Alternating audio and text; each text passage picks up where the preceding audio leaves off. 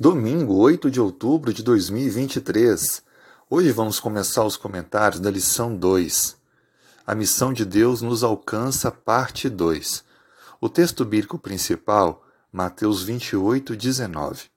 Portanto, vão e façam discípulos de todas as nações, batizando-os em nome do Pai, do Filho e do Espírito Santo. Sem dúvida alguma, a missão está no DNA de Deus. Em toda a Bíblia nós encontramos a missão percorrendo a história da humanidade e Deus cumprindo esse propósito de, pela sua graça, restaurar suas criaturas, devolvendo a imagem que foi tirada pelo pecado. Deus busca de forma intencional cada ser humano, usando diferentes estratégias, oportunidades. Nós conhecemos melhor a Deus ao compreender na história humana a sua ação em prol da nossa salvação. A experiência conosco, a sua entrega, o seu amor, o sacrifício feito em Cristo. Mas é importante notar que Deus não é um só no sentido de buscar a salvação, mas ele compartilha da missão com a pessoa do Espírito Santo e com a pessoa do Filho. A Bíblia descreve no livro de João, capítulo 20, verso 21 e 22. Disse-lhe, pois, Jesus outra vez: Paz seja convosco. Assim como o Pai me enviou, eu também vos envio.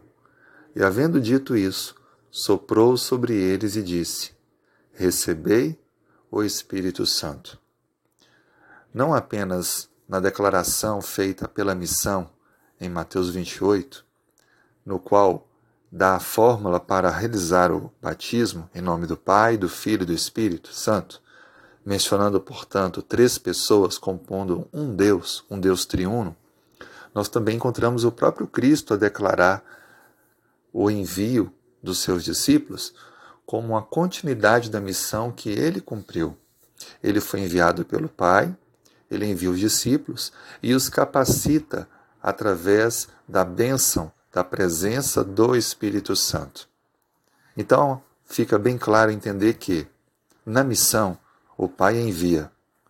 Cristo cumpre a sua missão e agora envia os seus discípulos. E o Espírito Santo então vem para capacitá-los, para nos capacitar para a missão. Desta forma, vemos um Deus triuno com a missão feita para cumprir-se em nossa vida e através da nossa vida alcançando outras pessoas. A missão de Deus, portanto, é alcançar cada coração humano, tocando, transformando. E Ele conta e compartilha comigo e com você a honra de levarmos adiante essa missão.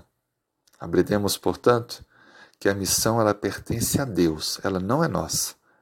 Por isso, ele quer que ela seja cumprida com êxito, com vitória. Vamos juntos então avançar no cumprimento dessa missão, compartilhando essa alegria de falar de Cristo e viver por Cristo. Vamos orar? Colocamos, Senhor Deus, nesse dia a vida em tuas mãos, pedindo as tuas bênçãos. Guia os nossos passos. Obrigado pelo privilégio de compartilharmos da tua missão. Nos capacite, dirija. Oramos em nome de Jesus. Amém.